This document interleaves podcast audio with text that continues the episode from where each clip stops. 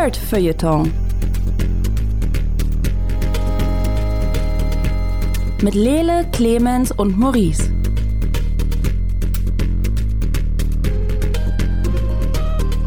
Hallo und herzlich willkommen zum Nerd Feuilleton Podcast, eurem Lieblingspodcast.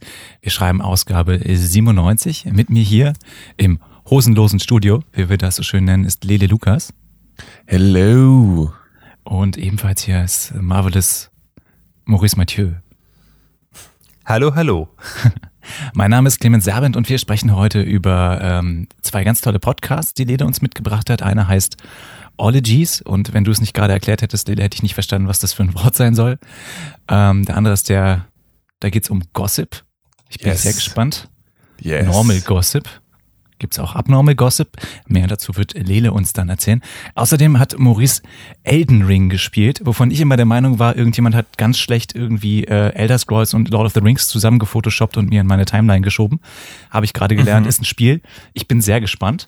Und Lele und ich haben beide äh, The Batman geschaut, was Überraschung der neue Batman-Kinofilm ist. Darüber werden wir uns auch ein bisschen unterhalten. Fangen wir mit einem Podcast an, Lede. Was ist Normal Gossip? Normal Gossip ist äh, genau das. Eine, es gibt eine Moderatorin, die lädt sich Menschen ein und dann erzählt sie dem anderen Menschen Geschichten, die sie von einer Freund oder einer Freundin einer Freundin gehört hat. Und äh, das ist nicht, also es ist ein positiver Podcast, das heißt, niemand stirbt, es ist keine True Crime Angelegenheit oder so.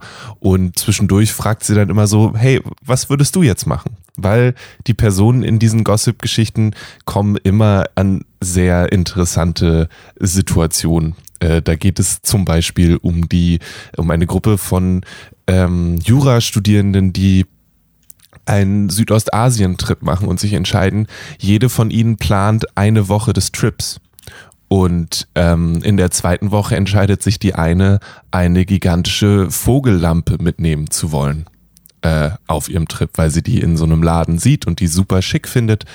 Und die muss jetzt mitkommen. Das heißt, von da an begleitet sie eine, ja, fast menschengroße Vogellampe auf dieser Reise durch äh, Südostasien. Und ähm, dann verlieren sie noch eine Person bei einer riesen Beachparty und was danach passiert, dafür müsst ihr euch den Podcast dann selber anhören. Aber es ist irgendwie, es ist super unterhaltsam. Es ist sehr amerikanisch, weil ich irgendwie, ich weiß nicht, ob so diese, diese Form von Knitting Club oder so, ob es die hier auch gibt und ob die dann genauso Wert darauf legen, dass ähm, die Wolle nur äh, von Schafen um die Ecke kommt. Ähm, aber es ist großartig. Und nebenbei geht es auch immer noch ein bisschen darum, was Gossip überhaupt ist, ähm, welche Funktion das in der Gesellschaft hat und wie die Gäste das in ihrem eigenen Leben so handhaben. Und für mich ist es so ein Fall von ganz stark durch andere Leute leben, weil ich habe zwar immer Bock auf Gossip, aber ich krieg kein Gossip mit. So, weil ich, ja. Ähm, und deswegen ist es einfach ein sehr unterhaltsamer Podcast und die Stories sind wirklich gut und nie halt so weltverändernd oder so. Oder wie gesagt, es stirbt niemand, es sterben auch äh, keinen Tieren passiert irgendwas Schlimmes. Ähm, es sind einfach nur Menschen, die sehr unterhaltsame Dinge erlebt haben. Und das tut manchmal auch sehr gut, das zu hören. Kann ich kurz nachfragen? Ja. Also, das Konzept dieses Podcasts ist, dass Leute, die du nicht kennst, dir Gerüchte über Leute, die du auch nicht kennst, erzählen.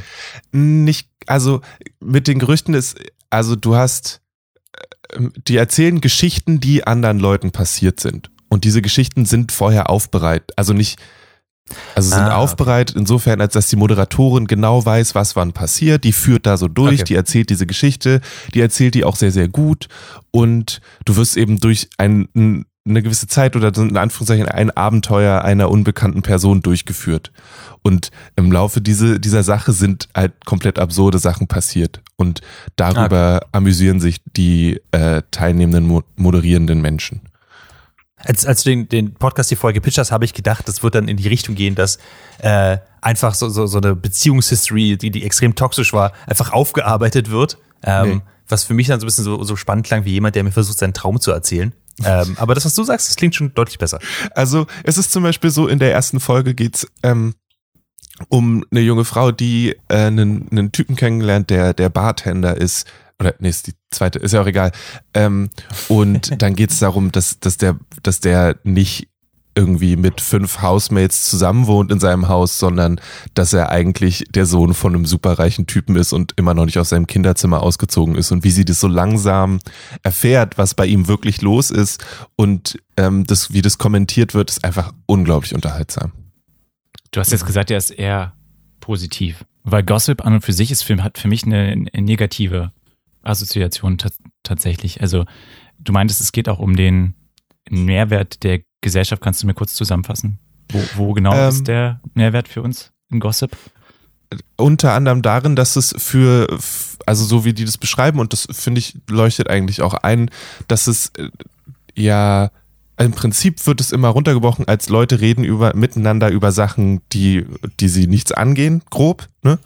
Aber was sie halt auch sagen, ist, dass es ja auch einen, so eine Art Whisper-Network ist. So, wenn du keine andere Möglichkeit hast, jemandem was zu erzählen, so, über eine andere Person, dann ist Gossip deine Möglichkeit. Du kannst in Form von Gossip jemand sagen, hey, ich habe übrigens gehört, Person XY ist nicht so cool. Pass mal auf, was du mit der zu tun hast. Und das ist eine durchaus wichtige Funktion von Informationsweitergabe.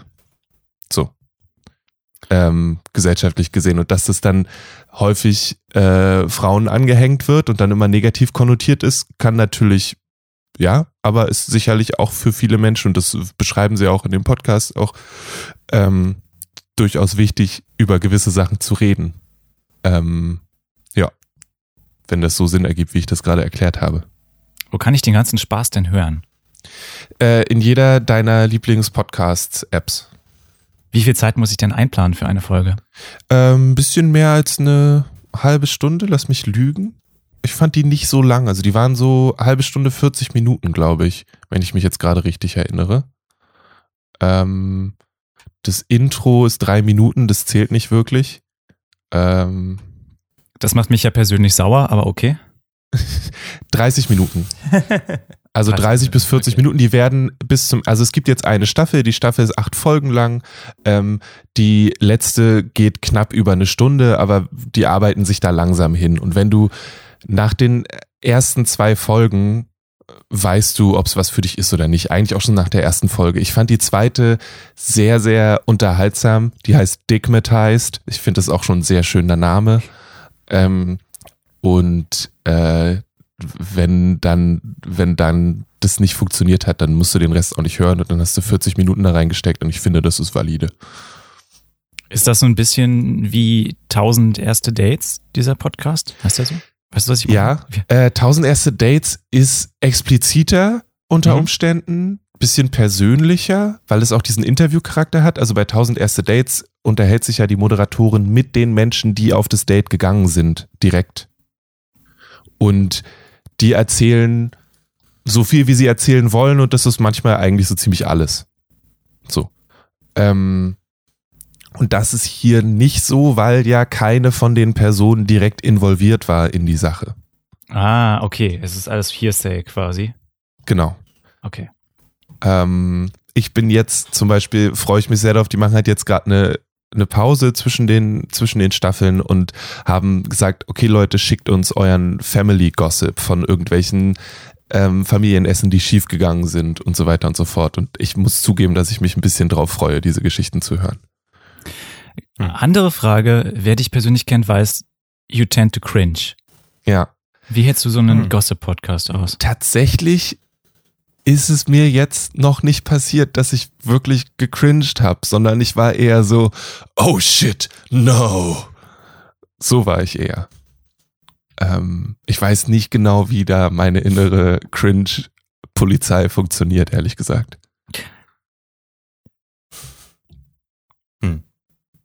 Und es war auch noch nichts, es war auch noch nichts dabei, für mich zumindest, was so wirklich cringy war sondern es sind einfach nur, keine Ahnung, es gibt halt eine Folge, wo die ähm, Hauptperson hat hat ist gerne eine wäre gern Marathon gelaufen und so und hat sich dann verletzt und ähm, stellt dann fest, dass bei ihr im Haus und in diesem in dieser Nachbarschaft und auf dem in den Nachbarschaftsgruppen bei Facebook und so ist eine, die nicht laufen geht, die die ganze Zeit erzählt, wie sie sich auf einen Marathon vorbereitet.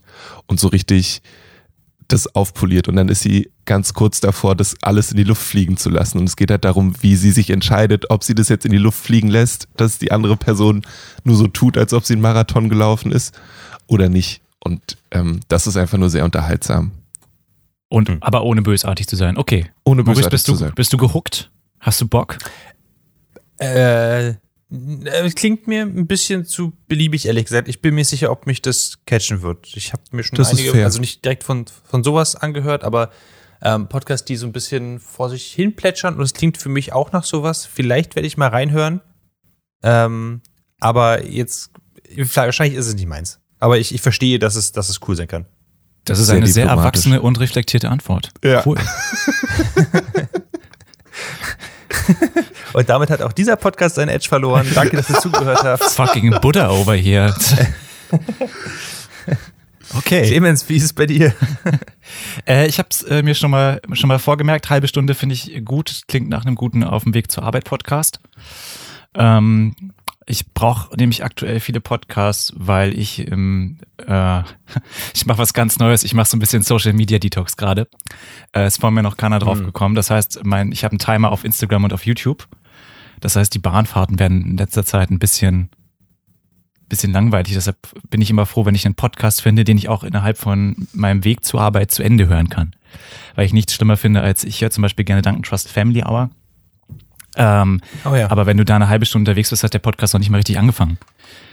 Weil er erstmal irgendwie tausend andere Sachen erzählt, vorher noch eine halbe Stunde Synthesizer-Musik macht, der seine drei Sponsoren auflistet und dann begrüßt er seine Leute, dann gibt's dieses lustige Intro und dann bin ich aber schon an der Bürotür.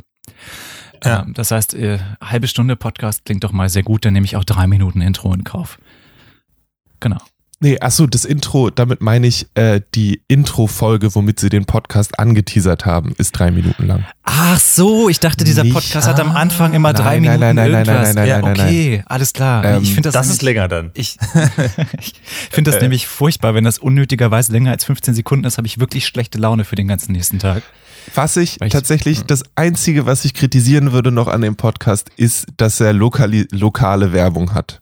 So, das heißt, äh, jetzt bei Roller hörst du dann halt, was richtig Geil. gut ist, wenn du denselben Werbespot zweimal hintereinander hörst, weil es ja ein Algorithmus entscheidet, welcher Werbespot dahin kommt und manchmal sagt er halt, ja, den hatten wir noch nicht, oder? Und dann hast du halt dieselbe Werbung nochmal. Ey, Leute, Lele hat immer noch keine Matratze gekauft. ah. Gut, das ist also Normal Gossip. Sehr nice. Maurice, Hm. ich habe es am Anfang schon gesagt, ich verstehe nicht, was Elden Ring ist. Magst du mir erzählen, was Elden Ring ist? Nichts würde mich glücklicher machen. ähm, Elden Ring ist ein Computerspiel, so viel sei schon mal gesagt. Ähm, sind dir, sind dir Spiele wie Dark Souls bekannt oder Bloodborne oder Sekiro Shadows Die Twice? Wenn nicht, muss ich jetzt weiter ausholen. Ich nehme das zweite gut, was du sagst. mit, mit Sojasauce. Ah, ich habe keine Okay. Ahnung, wovon du redest. es gibt, es gibt eine, eine, eine Spielespiele, die nennt sich From Software und die machen äh, sehr ähnliche Spiele, die immer aber ziemlich anspruchsvoll und ziemlich gut sind. Ähm, es hat angefangen mit äh, Demon's Souls und dann später auch Dark Souls. Ähm, das sind Spiele, die immer so ein bisschen gotisch, so halb horrormäßig aussehen. Du bist ein kleiner Dude in der Rüstung, der rumläuft und es ist ähm, sehr RPG, also wirklich so ein so japanisch RPG, nicht wie Final Fantasy, also nicht over the top mit äh, mit krassen Sachen, die du beschwören kannst, ähm, sondern eher du, du findest halt ein Schwert und mit dem Schwert schlägst du zu und wenn du dich entschieden hast, diese Schwert-Echtzeit-Animation auszuführen, dann musst du auch so lange jetzt stehen und die dir angucken und kannst in der Zeit nicht ausweichen. Aber äh, du kämpfst halt gegen unglaubliche monströse Töten, äh, die, die dich in ein, zwei Schlägen jedes Mal töten können. Ähm, das war, das ist der Appeal der, der, dieser From Software Spiele, dass sie sehr, sehr schwer sind, aber fair. Das heißt, Wenn du jetzt erstmal einem Boss gegenüberstehst, wirst du dich wundern, warum der so schnell ist und warum der ständig auf dich zurennen kann und springen kann und all die krassen Sachen machen kann, wo du denken würdest, das machen Videospiele eigentlich nicht. Videospiele sind eigentlich einfacher als das. Ähm, und wenn du den aber immer wieder und immer wieder versuchst, lernst du das Moveset und lernst vielleicht noch neue Strategien dagegen aus ähm, und schaffst es irgendwann, diesen Boss zu besiegen. Das ist der Appeal von From Software Spielen. Ähm, das hat mich in der Vergangenheit immer ziemlich kalt gelassen, weil ein Großteil dieser Sachen eben auch äh, bedeutet, dass du, hm, ich will jetzt nicht sagen, deine Zeit verschwendest, aber halt, dann rennst du halt zehnmal zu dem Boss und wirst zehnmal geklatscht und musst dann noch zehnmal zu dem Boss rennen. Und äh, ich bin ja sehr, ein sehr großer Stickler, wenn es darum geht, dass Videospiele versuchen, meine Zeit zu verschwenden. Und damit komme ich nicht so richtig klar. Ähm, Auftritt Elden Ring. Elden Ring ist das neueste Spiel, das kam jetzt Ende Februar raus von Form Software. Ähm, das ähm, ist von dem gleichen Macher, ähm, hat aber unter anderem auch George R. R. Martin dabei, der für das Worldbuilding so ein bisschen mitverantwortlich war. Und der große Deal ist jetzt, es ist Open World. Es ist nicht mehr einzelne Level, die irgendwie zusammenhängen. Es ist wirklich eine große offene Welt. Und du kannst in der Welt halt, du hast ein, ein Reittier, was du relativ früh bekommst. Du kannst rumreiten, du kannst Sachen aufsammeln, du kannst Sachen craften. Ähm, und du kannst einfach erkunden in deinem eigenen Tempo. Es gibt relativ wenig Bosse, die dir gegenüberstehen, die gefällt werden müssen. Ähm, und sogar wenn das der Fall ist, kannst du immer wieder sagen, boah, nee, ist mir jetzt gerade zu schwer, ich mache was anderes. Ähm, und dieser Aspekt auf Erkundung ähm, ist so groß, dass ich es am ehesten mit sowas wie Zelda Breath of the Wild vergleichen würde, aber weniger bunt. Nicht unbedingt weniger fantastisch, aber auf jeden Fall weniger bunt. Ähm, hat, hat es ungefähr jetzt ein Bild in deinem Kopf gemalt, Mr. Clemens? Ja, es klingt sehr anstrengend. Das will ich nicht bestreiten.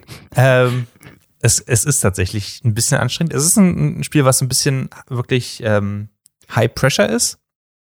Ähm, also ich weiß ja, dass ich in dem Podcast ja nie den Eindruck vermittelt hätte, ich wäre voll der krasse Gamer. Und ich meine, ich, hm. ich war bei äh, Animal Crossing angepisst, dass ich irgendwann ein Haus bauen musste. Ja, so, das, das war mir schon zu anstrengend. Und das, was du gerade ja. beschreibst, das klingt einfach nach, nach sehr vielen Möglichkeiten, die sehr viel Zeit kosten. Ja, jetzt kommt eben der große Aspekt von, ähm, von Elden Ring. Du kannst, sie haben bestimmte Sachen eingebaut, wodurch dieses ähm, immer wieder irgendwo hinlaufen einfach nicht mehr existieren. Du findest so eine Art ähm, Speicherpunkt auf der Karte, also Spiel speichert sowieso immer, aber es nennt sich halt Grace, also Gnade. Wenn du die findest, dann kannst du da äh, rasten, kannst deinen Charakter aufleveln, kannst bestimmte Tinkturen zusammenmixen ähm, und kannst dann weiterziehen und kannst immer wieder zu diesen Punkten zurück teleportieren. Das ist nur eins der vielen Systeme, die dieses Spiel eben mitbringt. Und man muss aber darauf gefasst sein, dass dieses Spiel unglaublich viele Systeme hat. Ähm, also, du kannst dich hochleveln, was wichtig ist, und du musst auch ein bisschen Gedanken da reinstecken, weil wenn du alles nur in einen der, ich glaube, sechs oder ja, sechs Werte, glaube ich, steckst, dann ähm, hast du irgendwann ein Problem, weil du entweder keinen Schaden machst oder kein Leben hast oder nicht genug Ausdauer hast. Es ist wirklich ein klassisches, äh, klassisches RPG in dem Sinne, dass es sehr viele Werte gibt, auf die du irgendwie achten musst. Ähm, und das sich auch auf deine Ausrüstung zum Beispiel bezieht. Das heißt zum Beispiel, du hast es vorhin mit Skyrim verglichen, ja, auch sowas gibt es da quasi. Es gibt leichte und schwere Rüstung. Wenn die Rüstung zu schwer ist, kannst du dich nicht mehr richtig bewegen.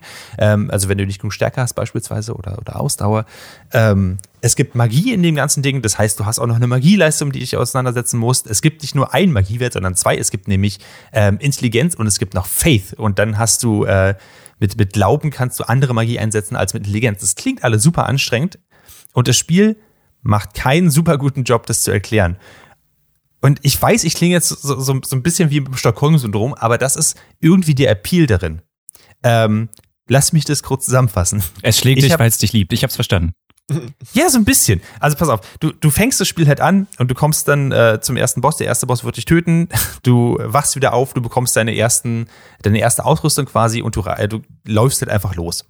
Ähm, du findest halt ein paar Leute, die einfach normal rumlaufen, einfach Typen in Rüstung, die kannst du noch mit ein bisschen Ausweichen vielleicht ganz gut schlagen und dann kommst du irgendwann an einen Punkt aber, wo du höchstwahrscheinlich ähm, getötet wirst oder wo höchstwahrscheinlich es zu viel wird. Du verlierst deine Ruhen, was deine Erfahrungspunkte sind, äh, jedes Mal, wenn du stirbst und musst an den Ort, an dem du gestorben bist, zurückgehen, um die wieder aufzusammeln. Und so nach und nach lehrt dich das Spiel also, wie das Ganze funktioniert, ohne dir zu sagen, Achtung, das und das passiert jetzt. Oder Achtung, der wird jetzt zuschlagen, weich mal besser aus. Ähm, was dieses Spiel fantastisch macht, ist, dass es ein absolutes Meisterwerk des Game Designs ist. Es lehrt dich, Sachen zu machen, ohne dich die Sachen zu lehren. Ähm, und das ist der, das ist das, was es wirklich cool macht. Ähm, es baut nicht mehr darauf auf wie andere Souls-Spiele, dass du halt erstmal dich drei Minuten durch einen, äh, durch den Gegnerberg durchwühlst, bis du zu dem Boss kommst, halb angeschlagen und dann gegen den kämpfst, sondern du kannst einfach gegen den Boss meistens direkt kämpfen. Ähm, weil direkt davor ein Punkt ist, an dem du halt speichern kannst. Ähm, und das ist das, was, wo das Spiel sich deutlich fairer verhält. Ähm, und äh, dann halt nach und nach dich zum Beispiel Sachen lehrt, wie du bestimmte Bosse ähm, umlegen kannst. Was ich habe zum Beispiel am ersten Boss ich bin ich ständig gescheitert. Ähm, oh, zweiter Boss, egal. Ähm, und irgendwann habe ich mitbekommen, mh, hm, du kannst ja Leute beschwören. Das heißt, du kannst an irgendeinem Punkt findest du äh, findest du Gegenstände, die dich an bestimmten Bosspunkten so eine Art Skelettkrieger beschwören lassen. Zum Beispiel oder ein Rudel Wölfe oder sowas. Ähm, das heißt, die können die Aggro des Bosses wegnehmen und du kannst von an der Seite stehen und Fernkampf machen wenn du nicht richtig gut spielen kannst, so wie ich. Ähm, und äh, nichtsdestotrotz schlägt der Boss sich in zwei, drei Schlägen trotzdem K.O., das passiert trotzdem. Aber es ist unglaublich effektvoll, wenn du diesen ersten Boss halt erstmal besiegst dann und ähm, dann die Geschichte auch weitergeht. Die Geschichte ist etwas, was sehr vorrangig auch durch, durch Visuals ähm, erzählt wird.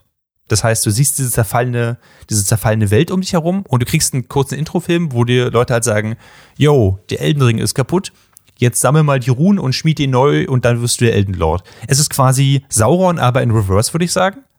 Ähm, und es funktioniert unglaublich cool, das über eine zerfallene Environment mitzubekommen, was eigentlich da passiert ist. Ähm, und es gibt halt unglaublich viele Sachen zu entdecken äh, Sachen, die auch total optional sind. Ich bin plötzlich in eine, äh, in eine Untergrundhöhle an einem Strand reinge reingefallen, einfach nur, weil ich gucken wollte, was da ist. Dann waren da zwei Bosse, die mir ordentlich hinter versohlt haben, also wirklich sehr gemein waren, fand ich. Ähm, und als ich da durchgegangen bin, bin ich auf einer anderen Seite an der Insel rausgekommen, an die ich sonst nicht gekommen wäre, wo ein Drachenkadaver gelegen hat ähm, und wo ich Drachenherzen eintauschen konnte, um einen Drachenkopf beschwören zu können, der Feuer spuckt was ziemlich Metal ist. Ähm, und das Spiel würde ich tatsächlich auch als ziemlich Metal beschreiben in äh, vielen Aspekten. Einer der ersten Bosse ähm, hat sich ganz viele Gliedmaße an den Körper ran äh, genäht, die auch alle funktionieren, wodurch er irgendwie fünfmal so breit ist wie normal. Und in der Mitte des Kampfes, wenn er gegen dich verliert, sagt er, fuck it, hackt sich einen seiner Arme ab, äh, schiebt diesen Arm in einen äh, abgehackten Drachenkopf und dann wird der Drachenkopf wieder lebendig und der spuckt plötzlich Feuer auf dich. Ähm, das ist so die Art von immer wenn du glaubst, dass du das Spiel verstanden hast und weißt, wie es ungefähr abgeht, und es wird ein Punkt kommen, wo, wo man es glaubt, ähm, kann das Spiel dich mit irgendwas Neuem überraschen. Und holy shit, ich glaube, das hatte ich seit Breath of the Wild wirklich nicht mehr, seit Zelda. Ähm, und äh, da das Jahr aber auch noch ein Jahr ist, in dem Zelda rauskommt, scheint ein gutes Videospieljahr zu werden. Ähm, Clemens, wie, wie sieht's aus? Hast du total Bock drauf? Eine Welt von George R. R. Martin, Drachen, ein bisschen morbide, ein bisschen gotisch alles, aber auch alles cool. Es klingt jetzt, du sagtest schon Metal. So, mhm. that could be fun. Außerdem äh, scheint es so open-worldig zu sein, dass ich mich da gut drin verlieren kann. Ich mag Spiele, die einfach so krass open-world sind, dass ich äh, vor dem Hauptplot davonlaufen kann, für immer. Also ich habe in meinem ähm, Leben, ja. Äh, ich fand, das Spiel macht so einen guten Job, dich von Hauptplot davonlaufen zu lassen, dass du vergessen kannst, was dein Plot eigentlich ist. Das ist super. Denn es gibt keine, es gibt keine Questmarker. Du hast einen Kompass oben und auf der Kompass ist quasi konstant leer. Das gefällt ähm, mir so gut. Also ich habe in meinem Leben, glaube ich, zusammengerechnet ein Jahr lang Morrowind gespielt, ohne jemals die Hauptquest zu spielen. Ich weiß bis ja. heute nicht, wie dieses Spiel ausgeht, aber ich habe so viel erlebt. Ich habe so, mhm. ich habe, ich habe Scheiße gesehen, das glaubst du nicht. Äh, ähm, ja, klingt, klingt reizvoll. Äh, gibt's das für die Switch? Gibt's nicht für die Switch. Gibt's, glaube ich, für PC und PlayStation. Ah, okay. Und Xbox, würde ich sagen? Ja, PC, Xbox, PlayStation. Ähm, wenn du das nächste Mal bei mir bist, spiel einfach mal für ein paar Minuten rein, gucke, ob es dein Ding ist, denn du wirst oft sterben, aber nichts macht mehr Spaß, als äh, durch die Leine zu reiten und plötzlich siehst du, dass unten eine Lebensleiste von einem Boss angezeigt wird und plötzlich landet ein fucking Drache vor dir. Und du denkst, nope, und rennst in die andere Richtung. Und plötzlich bist du dann verfolgungsjagd mit dem Drachen. Ähm, Und dann bist du tot. nicht, wenn du es gut machst. That's life. Ja. Äh, Lele, wie ist bei dir? Ah, nope. Aber, aber Also, du guckst dir wenigstens Let's Plays ich an, guck oder? mir vielleicht Let's Plays an. Ich glaube, dass das nichts, also dass so dieses, nee, ich, also auch jetzt von, von anderen Diskussionen, also ich finde es cool, dass es für dich so gut funktioniert. Das finde ich richtig, richtig nice. Ähm, aber äh, auch so, was ich, was ich anderswo gehört habe, dass du dann durch Türen durchläufst und dann stehen einfach hinter den Türen links und rechts jeweils Goblins, die dich gleichzeitig hauen, dann bist du halt tot und dann darfst du es normal machen. Und dann bin ich so, ja, ne, ne, I don't. Ja, ja, das fühlt sich ein bisschen unfair an, aber deswegen gibt es einen Online-Modus und ähm, das ist eine interessante Art, wie die Community quasi zusammenkommt. Aber Ähm, das heißt ja auch, dass gerade der Anfang zugepflastert ist von Nachrichten und dann musst du halt die finden, die dir wirklich helfen. Nee, eigentlich nicht. Also zugepflastert ist es nicht. Das, ist, äh, das werden aktuell, also es werden aktiv immer Sachen rausgefiltert. Du siehst Hm. eigentlich selten mehr als zwei oder drei. Ah, Okay. Ähm, und am Anfang ist es ein bisschen, ein bisschen störend. Irgendwann merkst du aber, wenn du mal von Goblins angegriffen worden sind, die in der Tür versteckt haben, dass du vielleicht bei so Sachen das, das lesen solltest. Mhm. Ähm, und wenn sie dann einfach so sagen wie Achtung rechts oder Achtung links, weißt du schon, mhm, alles klar. Ähm, außerdem kann man halt mit Nachrichten coole Sachen zusammenbauen. Ähm, man kann also keine freien Nachrichten schreiben. Man kann nur aus vorgefertigten Texten Sachen schreiben. Sowas wie Be wary, but item ahead. Ähm, oder eben sowas Cooles wie Two fingers, but whole. Ähm, und das, finde ich, macht den Reiz dieses Spiels doch so ein bisschen aus und sorgt für die Stimmung. Also ja, nee, ich glaube, dieses, dieser Grundloop von hier ist eine unglaublich, unglaublich krasser Boss, den wir dir jetzt in den Weg stellen. Du musst selber wissen, ob du jetzt, ob das der richtige Zeitpunkt ist, gegen den zu kämpfen oder nicht, weil wir sagen dir nichts. Ähm, ist, glaube ich, nicht was, nichts für mich. Der Grundloop ist Exploration ganz viel und dann kommt irgendwann ein Boss. Aber ja, ansonsten gebe ich dir absolut recht. Ähm, ich, ich möchte vielleicht noch einordnen, ich habe sonst, ich habe mehrfach versucht, in Souls, also in, in From Software-Spiele reinzukommen. Ich habe Dark Souls gespielt, ich habe zwei und drei, was ich unglaublich dröge fand. Ich habe Bloodborne gespielt, was ich einfach nicht akzeptieren konnte, wie lange die Ladezeiten waren ähm, und wie, wie langsam sich das Spiel angefühlt hat. Und ähm, Elden Ring ist wirklich nochmal, ist nochmal was davon losgelöst ist, was äh, losgelöst ist, was ziemlich Neues. Apropos Ladezeiten, wie sind denn die Ladezeiten? Äh, paar Sekunden, Okay. wenn überhaupt, also wirklich, wirklich kurz. Im Sinne von, äh, gegen den zweiten Boss habe ich so auf meinen Kopf gehauen, dass ich, äh, ich glaube, nach zehn Sekunden oder so, nachdem ich gestorben bin, war ich wieder direkt vor ihm und der Kampf ging wieder los. War der zweite Boss für dich der Dude auf dem Pferd? Nee, der Dude auf dem Pferd, den du meinst, das ist jemand, der im Startgebiet einfach nur rumreitet. Das heißt, du kommst raus, du hast noch nicht mal ein Pferd und da reitet dieser Dude rum. Ja. Ähm, und auch wenn du ein Pferd hast, das ist niemand, gegen den du am Anfang kämpfen möchtest. Ja, das lernen, glaube ich, viele Boss Leute, nachdem sie dreimal gegen den gestorben sind. Genau. Das ist äh, auch eine Art, halt Leute Sachen zu bringen. Der zweite Boss war der mit den vielen Händen, Mhm. der sich irgendwann den Drachenkopf ran, äh, ran draftet. Ähm, doppelt cool, minimaler Spoiler, aber ähm, das macht's für mich ja so ein bisschen aus. Wenn du den Typen besiegst, äh, der mit, den, mit dem Drachenkopf und der großen Axt, den zweiten Boss, kriegst du seine Waffen. Mhm. Das heißt, ja, du kriegst einen abgehackten Drachenkopf, den du tragen kannst und Feuer spucken kannst. Sag mir nicht, dass das nicht cool ist. Es ist du, absolut, es ist cool. Ich, ich guck nur dann, äh, also ich guck dann lieber Leuten zu, die das machen, als selber das machen zu müssen. Das ist total fair. Das verstehe ich. Ähm, ja. Ja. Elden Ring. Ich habe 20 Stunden gespielt. Ich, ich bin noch nicht annähernd am Ende und ich, ich denke über nichts anderes nach als über mehr Elden Ring. Das stelle ich mir so witzig vor. Ich habe gerade so eine kleine Montage im Kopf, wie du so dir einen Toast machst. So. Elden Ring. Und du erwartest, dass jeden Moment ein Drachen vor dir landet. Ja, klingt, klingt auch super spannend. Lille und ich sind äh, on the edge of ours. Nee, Lille nicht so, wenn ich das richtig verstanden habe. Aber äh, ich schaue es mir gern mal an und äh, werde es dann wahrscheinlich, so wie ich mich kenne, nie wieder anfassen. Sehr gut. Das ist Ähm, alles, was ich wollte. Aber ich, genau, bin immer, bin immer bereit für Neues. Ich war auch bereit für einen neuen Batman-Film, Mhm.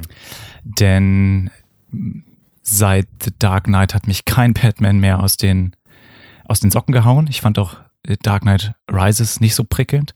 Ich weiß nicht, wie, wie ihr das erlebt habt. Hm, nee, ging von da runter. Oder? Was mit Ben Affleck Batman? War der auch nicht seins? Der, ich fand den optisch cool. Mhm. Ich fand aber alles drumherum Ja, ein ist bisschen lame. Also ich mochte seine, ich verprügel jetzt Superman-Rüstung sehr gerne, weil ich die immer mal auf der Mhm. Leinwand sehen wollte.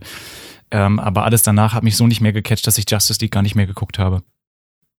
Uh, das ist bitter. Ich habe nur Äh, gehört, dass verdient, es einen. Snyder Cut gibt. Und dann habe ich gegoogelt, Mhm. was das bedeutet und dann hatte ich auch keine Lust mehr.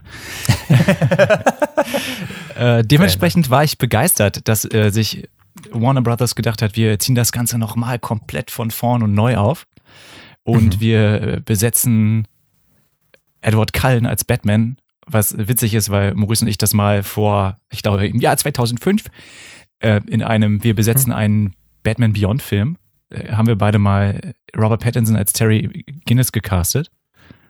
Uh. Ja, und äh, ich dachte so, Hollywood hört endlich auf uns.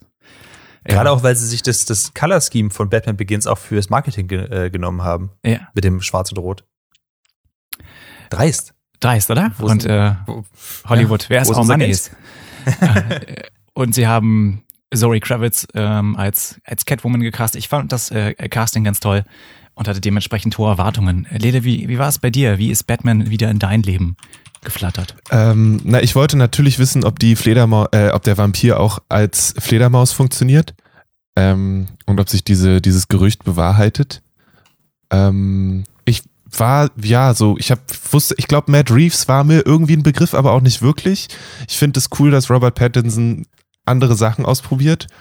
Ähm, und sonst war ich halt, it's, it's gonna be a Batman-Movie mit coolen Bildern, weil der Trailer schon echt schicke, ähm, also so, so vom, vom Aussehen her ziemlich cool aussah. Ähm, Hm. Und sonst habe ich mich überraschen lassen, so ein bisschen. Dann müssen wir an dieser Stelle die Frage stellen, wie viel wollen wir jetzt spoilern? Also möglicherweise nicht alles, weil ich will den vielleicht, je nachdem, weil ihr mir jetzt, ob mir, ihr mir den jetzt empfehlen könnt oder nicht, noch sehen. Mhm. Ähm, also lasst mich vielleicht am Anfang erstmal fragen. Äh, ich gehe jetzt vom Trailer aus. Ähm, Im Trailer ist er so ziemlich unhinged, also der kann sich nicht gut kontrollieren und es wirkte ganz schön actiony. Ähm, gehen wir von einem Batman aus, der essentiell auch so ist wie der, ähm, der Ben Affleck Batman, der in seinem Tank rumfährt und Leute abschießt, aber sie nicht direkt tötet und deswegen ist es okay? Oder gehen wir von einem Batman aus, der ruhig und collected eher so in Richtung geht, dass er Detektivarbeit macht und äh, tatsächlich in irgendeiner Form auch Zurückhaltung übt. Lele, willst du die Frage zuerst beantworten? Ähm, wir gehen von einem Batman aus, der den Job erst seit zwei Jahren macht und sich Okay. deswegen erst noch findet, so ein bisschen. Also er sagt von sich selbst, er ist Vengeance und so handelt er auch häufig. Er hat ein bisschen Selbstkontrolle, das kommt immer voll auf die Situation an. Und ich finde, er macht überraschend viel Detektivarbeit. Ähm, Überraschend viel. also, Okay. nee, anders, nicht überraschend viel, aber er macht viel Detektivarbeit und das fand ich tatsächlich cool, vor allem, weil er auf so eine gewisse Art und Weise von der Polizei geduldet wird. Und die Dynamik Aha. fand ich interessant. Es ist wie ein bisschen, ähm, hast du Batman Year One gesehen oder mal gelesen? Yep. Es ist quasi Batman Year Two. So. Also Ah. Batman ist etabliert, die Leute wissen, wer er ist, ähm, haben auch unter Umständen schon Angst vor ihm, so, und Mhm. die arbeiten mit ihm aktuell. So. So würde ich das zusammenfassen. Was würdest du sagen, Clemens? Ich bin der Meinung, sie sind sich nicht einig geworden, was sie da genau erzählen wollten. Denn die Polizisten sind immer so, oh, da ist dieser Betttyp. Du darfst hier nicht an den Tatort. Oh, okay, er ist am Tatort. Na, dann ist jetzt auch egal.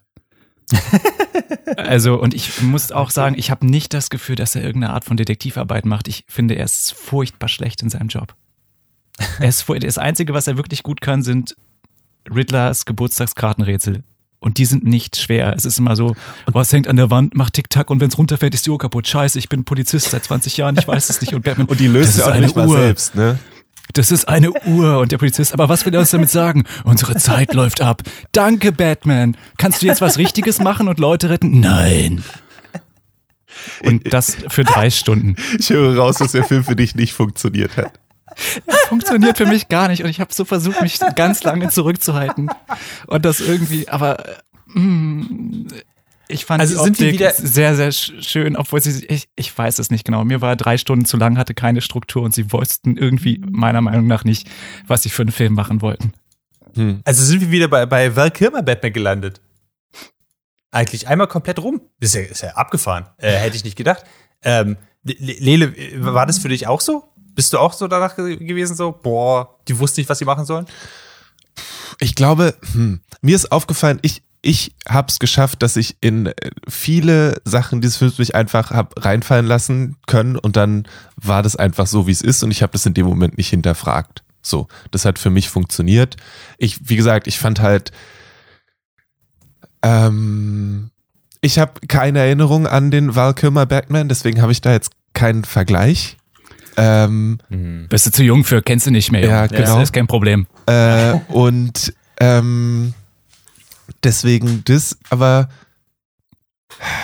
da, also hm, anders. Ich glaube, für mich hat der Film funktioniert, weil er ganz, weil er in dem Moment für mich in ganz vielen Sachen nicht so war wie die anderen Superheldenfilme, die sonst so sind. Wir haben nicht 20 Minuten damit verbracht, wie er sich seinen Anzug anzieht und seine Gadgets zeigt und und er ist auch nicht irgendwie, wir haben keine, es geht überhaupt nicht in dem Film darum, wie der junge Bruce Wayne, der ja super rich ist, mit seiner Richness umgeht und irgendwie Frauen abschleppt die ganze Zeit, was halt in den letzten Batman-Filmen die ganze Zeit so war, sondern er ist in einer Phase, wo dieses dieses Vengeance-Sein irgendwie sein ganzes Leben bestimmt und irgendwie muss er da auch mal so ein bisschen rauskommen, dann weil es ungesund und das sehen wir auch.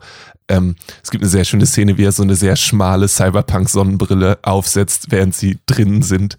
Ähm, ich hatte ein bisschen gehofft, weil er danach zu einer Beerdigung geht, dass er die dann auch aufsetzt, aber das hat er leider nicht gemacht. Ähm, und sonst funktionieren für mich viele von den Sachen ziemlich gut. Ich finde Catwoman ziemlich großartig. Sie hat eine Wollmütze auf, das ist einfach super niedlich. Ähm, und äh, ja, ich, ich, ich fand's cool. Es gab, es gibt auch, und ich finde, das ist nicht unbedingt ein Spoiler, aber es gibt keinen, wir schießen zwei unterschiedlich farbige Leuchtstrahle aufeinander oder du bist genau mein explizites Gegenteil und wir prügeln uns für eine halbe Stunde in einem, in der Fahr einem fahrenden Zug oder so am Ende.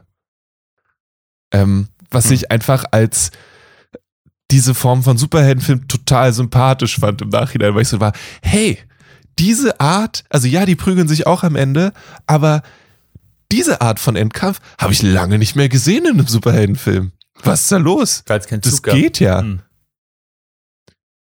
Ähm, Hm. Und das fand ich cool. Keine Ahnung, Colin Farrell spielt einen Pinguin und ich habe ihn nicht erkannt. Ähm, Es ist auch wirklich, der Film macht ja viele Sachen ganz, ganz toll. ja. Und darum hat sich für mich ganz doll so angefühlt, als ob die Sachen, an, wo es dann nicht so toll war, die wiegen dadurch halt irgendwie schwerer. Hm. Und sie sind halt leider dann gehäuft aufgetreten. Und gerade als ich der Meinung war, der Film ist jetzt fertig und hat erzählt, was er erzählen wollte, ging er noch mal eine Stunde. Ja. Und das hat mich halt echt äh, abgefuckt, weil in der Stunde meiner Meinung nach nichts passiert, was einem Superhelden passieren soll. Und mir ist klar, dass das nicht Superman ist, sondern Batman und dass er erst zwei Jahre Batman ist. Aber ich dachte mir am Ende so ein bisschen, lasset vielleicht. Hm.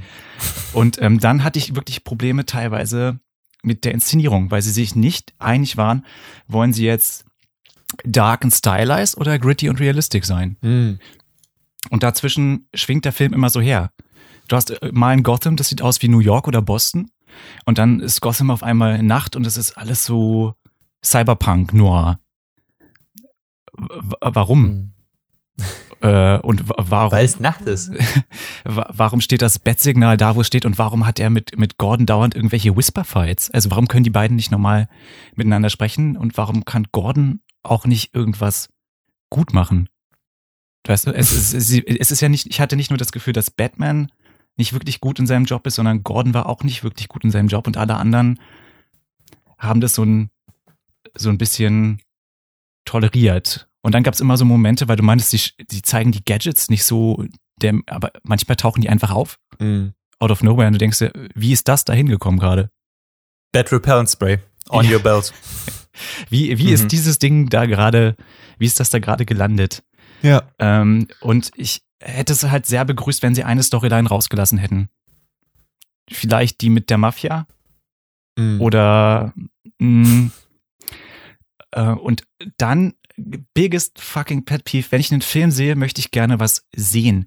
Wenn wir aber 50% der Zeit einfach eine fucking Unschärfe im Vordergrund haben. Äh, okay, das, dazu muss ich kurz mal fragen, weil ähm, die ganzen Plakate und Poster, die ich dazu gesehen hatte, hatten nämlich auch, waren fucking unscharf und, und wirklich schlecht aufgelöst. Und ich habe überlegt, ob ich einfach die falsche Photoshop-Datei rumgeschickt Nein, habe. nein, nein, nein. Es ist wirklich, wirklich viel fucking unscharf in diesem Film. Und es, oder es ist ist- dicht dran gezoomt. Ich weiß nicht, ob das Stil sein soll, aber es regt mich verdammt auf, weil ich der Meinung bin, ein Film ist ein audiovisuelles Medium. Das heißt, visuell ist ein, mindestens 50 Prozent. Und wenn ich schlecht sehen kann, habe ich keinen Spaß. Und es ähm, gibt eine Szene, da wird mit Motorrädern eine Straße lang gefahren. Mhm. Und sie haben die Straße von der Seite gefilmt, wo Bäume sind. Das heißt, die Szene ist 80 Prozent Bäume. Und ich sehe nicht mal, wo die langfahren. Also, und solche Geschichten macht der Film immer wieder. Und das hat mich so, so hart rausgerissen und so wütend gemacht, dass ich so dachte, Hm. also wenn der Film ein bisschen mehr Struktur, eine Storyline weniger, eine Stunde kürzer, would have been perfectly fine Batman-Movie for me. Mhm. Tja, Äh, aber ist was du nicht. nicht verstehst, ist, das Ding ist unscharf, weil Batman selbst unscharf ist. Verstehst du, das ist eine Metapher. Ja? ähm, und wenn du den Film einfach ohne Brille sehen würdest, wäre das praktisch ganz genauso. Ja? ähm, ich, ja, ich möchte trotzdem, ich finde das, ich habe an sich Interesse an dem, wie es weitergeht. Also es ist schon klar, es, es wird definitiv weitergehen. Und da war ich auch in dem Moment, wo gezeigt wird, wie es weitergeht, war ich so, what? Das, das hat, das hat mich dann wieder rausgerissen.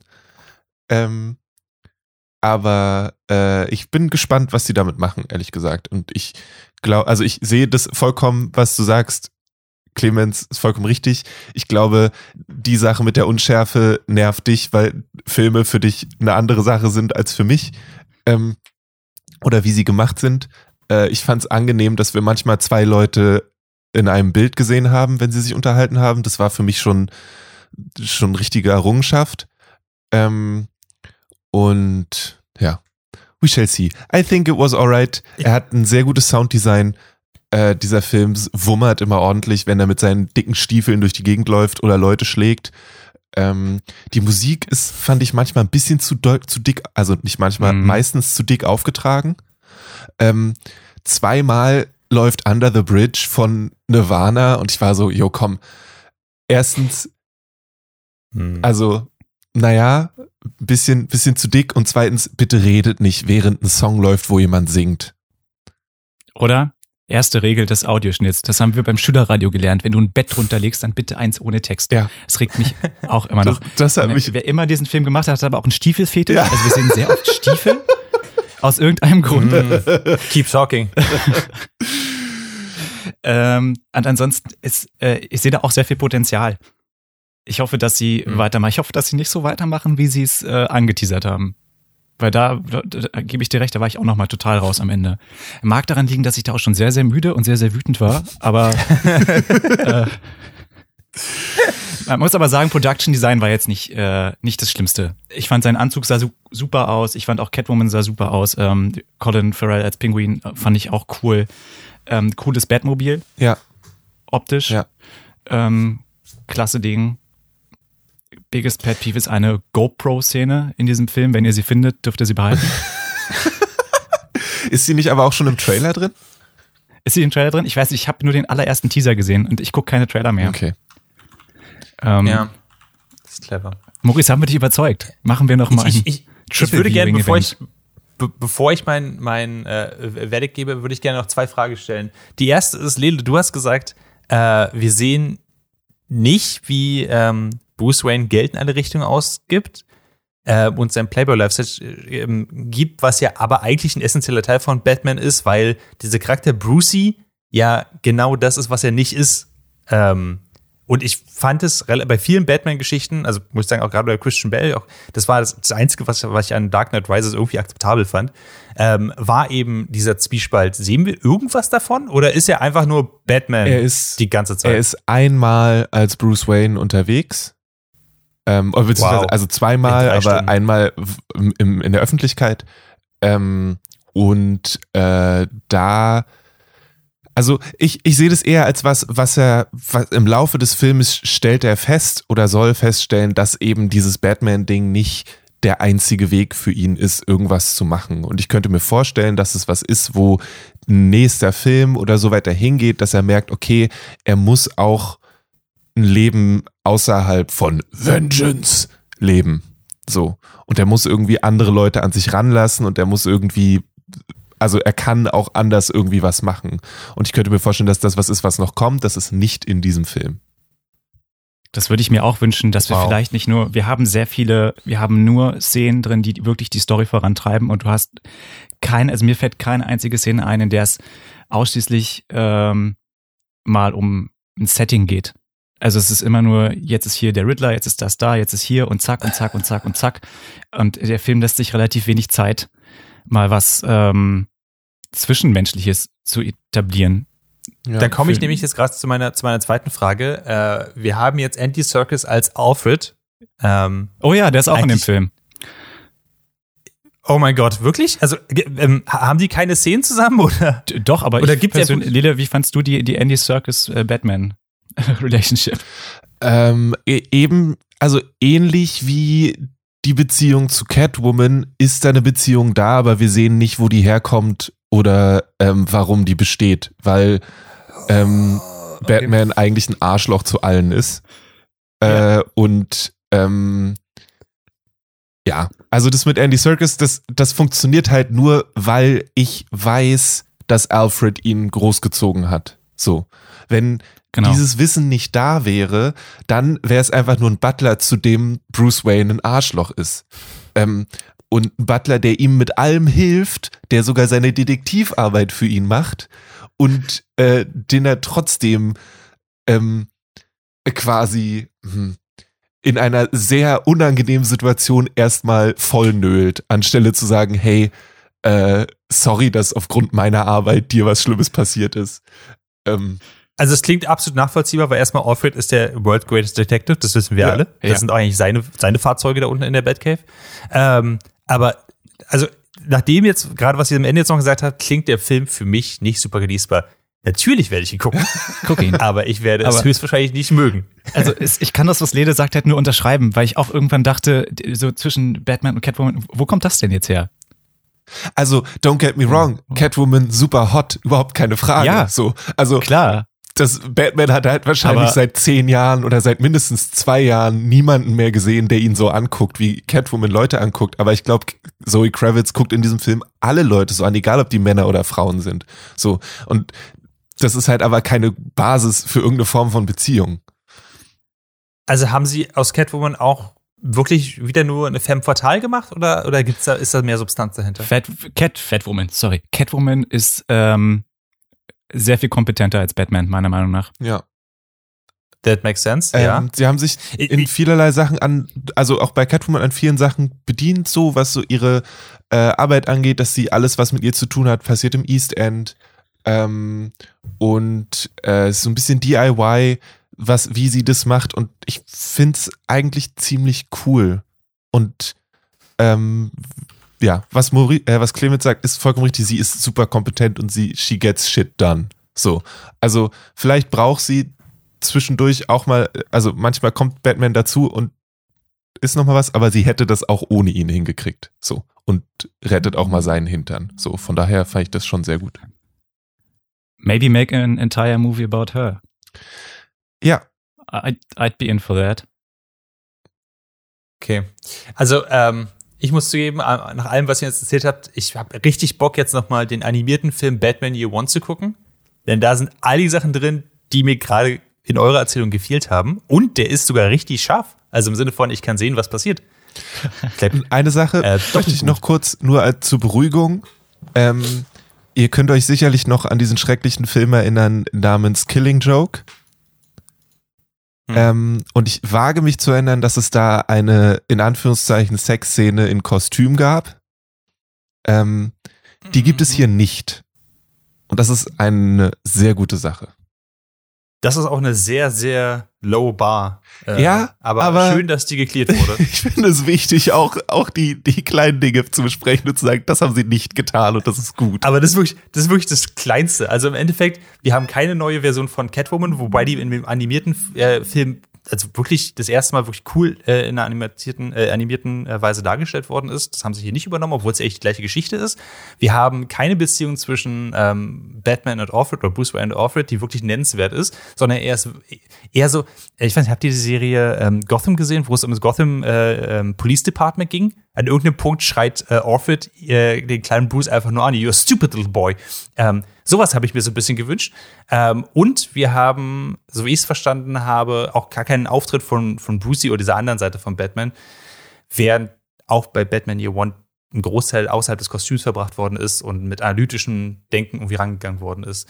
Ähm, klingt für mich nach den ganz falschen Sachen oder den Sachen, die ich eigentlich nicht in einem Batman-Film sehen möchte. Ich werde mir den Film zum nächsten Podcast angucken und möglicherweise, like egg on my face, werde ich dann einfach 180 Grad Wendung machen und sagen, ich fand's fantastisch, gut, dass ich nichts gesehen habe, weil holy shit, das war, das war, es hat richtig gut viel funktioniert. Manchmal, manchmal überrasche ich mich ja selbst, genau wie bei Elden Ring zum Beispiel. Ähm, aber das klingt jetzt alles nach, nicht nach Sachen, die mir gefallen könnten. Äh, Lele, du hast es trotzdem genossen. Du meinst, man soll sich daran fallen lassen und dann funktioniert es. Ich fand's halt, ich, ich fand's okay. Ich kann, im Nachhinein gibt's, äh, deswegen ist, müssen sie das auf jeden Fall nochmal mit Spoiler-Dingsens machen. Da waren ganz viele Kleinigkeiten, wo ich so ein bisschen war, so, ja, komm. Ähm, Oh, bitte. Ja, bitte, darf ich mir das wünschen? Wir gucken den alle nochmal und dann machen wir so einen Oldschool-Spoiler-Cast, wo wir die ganze Geschichte mal durchgehen. Cool. Ich bin so gespannt. ähm, aber ich habe, also ich glaube, für mich waren einfach die Sachen, die Clemens so rausgerissen haben, das mit der Unschärfe und so weiter und so fort, sind einfach Sachen, die mir nicht so auffallen. So. Ähm, weil ich da anders Filme gucke. So. Was ja auch, also, ähm, sowohl positiv als auch negativ ist, sicherlich. Mit einer Brille. Ja. Ähm, genau. Ich, ich fand den als Superheldenfilm von DC im Vergleich zu denen, die ich zuletzt gesehen habe, voll okay. Mhm. Alright. Das Gute an der Unschärfe ist, dass man ja auch nicht sehen kann, was sie falsch gemacht haben.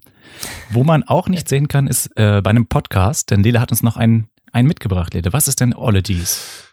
Ologies ist ein Wissenschaftspodcast, sagen wir mal. Es geht um Ellie Ward, die mit Menschen spricht, die sich mit Ologies beschäftigen. In dem Fall dann zum Beispiel ähm, die Ferroequinology, also die Wissenschaft der Züge oder die Geschichte der Züge. Und da redet sie mit einem Menschen, der in den USA in einem Museum für Züge arbeitet und dann geht es um die Geschichte des Zuges in den USA und so weiter und so fort. Und das ist sehr, sehr sympathisch gemacht, weil die Menschen natürlich Vollprofis auf ihrem Bereich sind und du lernst richtig, richtig viel. Ich bin in den Podcast gekommen mit zwei Folgen zum Thema ADHD, also ADHS dann auf Deutsch, ähm, Aufmerksamkeitsdefizits und Hyper irgendwas Syndrom ist es, glaube ich, auf Deutsch. Ihr wisst, was ich meine. Ähm, das waren die, die erste Folge ist mit einem, mit dem, ja, mit einem der größten Wissenschaftler auf dem Gebiet, Russell Barclay, und es war richtig, richtig faszinierend, diese, ja, Beeinträchtigung oder wie auch immer Mensch das sagen möchte, so beleuchtet zu bekommen und zu hören, was das ist und wie das funktioniert und warum und so weiter und so fort. Und dann habe ich einfach weitergehört. Äh, die Folge danach ist auch sehr, sehr gut, weil da geht es so ein bisschen darum, wie geht ein Mensch mit äh, ADHS um. Oder und dann jetzt die Folge mit den Zügen war einfach ähm, auch schon sehr, sehr cool. Und ich freue mich total darauf, weiter da einzusteigen. Es ist eben, es sind coole Gespräche mit WissenschaftlerInnen. Ähm, und die sind tontechnisch ganz interessant aufbearbeitet. Manchmal kommen so kleine Snippets mit rein, mit Reaktionen und so. Das ist ziemlich cool. Und keine Ahnung, wenn ihr halt mal einen Podcast mit einer Person hören wollt, die, ähm, die, Wissen, die über Raccoons forscht, dann ist das halt der Podcast für euch. So. Wenn ihr hören wollt, wie Hank Green äh, erklärt, wie TikTok funktioniert, let's go. So. Oder mit jemandem, der Opossums erforscht. Oder ähm, was uns glücklich macht. Oder so. Das, es gibt unglaublich viele Möglichkeiten, da in verschiedenste Themen einzusteigen. Und ähm, deswegen wollte ich euch das ans Herz legen, vielleicht. Das bitte über Kunst klingt super interessant. Es ist ja auch immer witzig, wie diese Wissenschaften heißen, ne? Weil Ferroequinology würde ich, es heißt ja, glaube ich, an und für sich die Wissenschaft der Eisenpferde. Ja. Amazing. ich, ich mag es auch, dass es äh, immer in großen Buchstaben dahinter geschrieben ist, worum es eigentlich geht. Also Ferroequinology in Klammern Trains. ähm, Da Äh, fällt mir gerade ein, ich sollte die Folge wahrscheinlich hören, denn mein Chinese Zodiac ist das Metal Horse. Let's go. das macht Sinn. Ja. Ja. Genicular Traumatology in Klammern Bad Knees. Genial.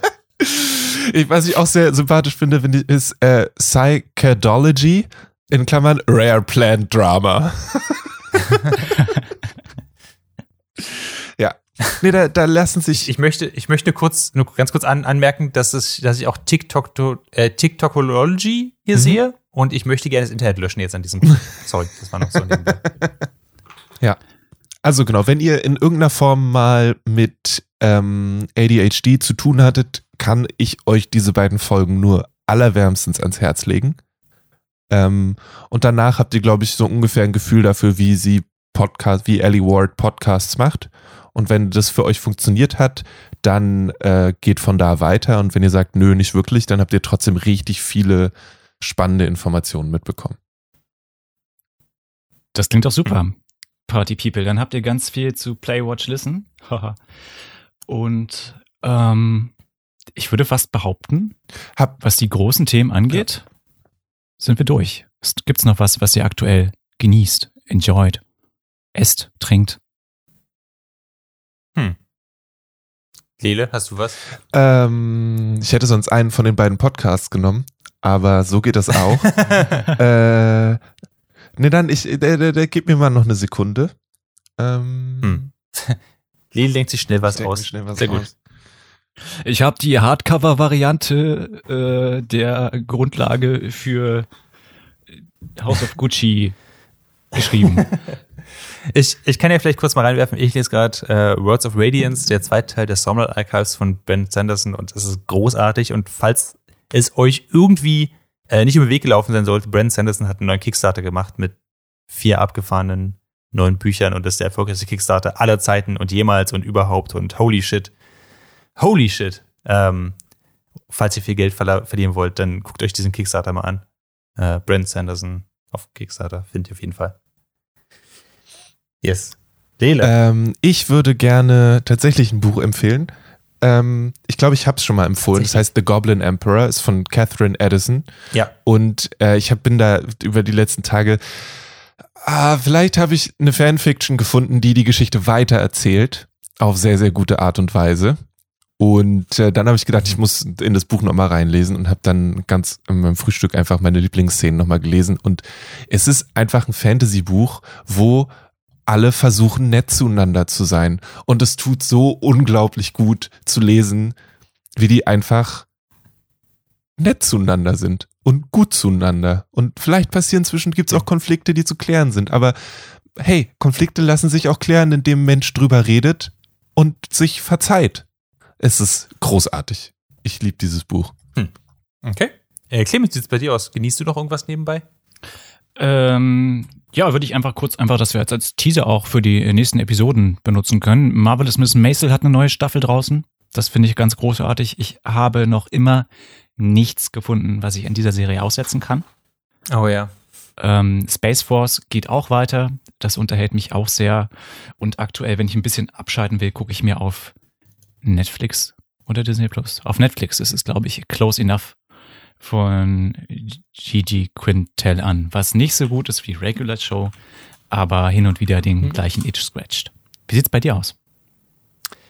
Äh, äh, wenn du gerade eine Regular Show, ähm, ich will nicht sagen Abklatsch brauchst, aber etwas, was vielleicht diesen Itch stillt, wobei, nee, ähm, was einfach super weird ist und Regular Show ab 18 quasi ist, guck dir mal Smiling Friends an. Äh, eine Folge findest du auf YouTube davon und ein paar Ausschnitte. Es ist krass weird und äh, ist irgendwie doch was Neues, was gerade Animationsserien angeht. Um, it's, it's pretty cool. Alright, liebe Leute, dann war das Folge 97 vom Nerdfeuilleton Podcast. Ähm, wenn ihr uns äh, stalken wollt, dann findet ihr Lele unter äh, Kalle Blomqvist bei äh, Twitter und Lele Fuchur bei Instagram. Maurice macht nicht viel auf Social Media, ist aber zu finden. Und zwar als Herr Maurice Mathieu. Und ich bin, soweit ich weiß, überall at äh, Clemens Serben zu finden. Und wir machen jetzt auch, es lohnt sich vielleicht in den letzten Tagen vielleicht nochmal häufiger auf unserem Instagram-Kanal vorbeizugucken, weil äh, Paula immer mal wieder coole Stories macht und wir jetzt auch ähm, nochmal Bildbearbeitungsprogramme für uns entdeckt haben und es vielleicht sogar doch schaffen, euch auf Instagram auch darauf hinzuweisen, dass eine neue Folge oder ein neues Interview mit einer coolen Band da ist. Also schaut da auch mal vorbei. Das ist dann einfach nur instagram.com slash dragonseedeverything. Wascht euch die Hände, Bleibt gesund.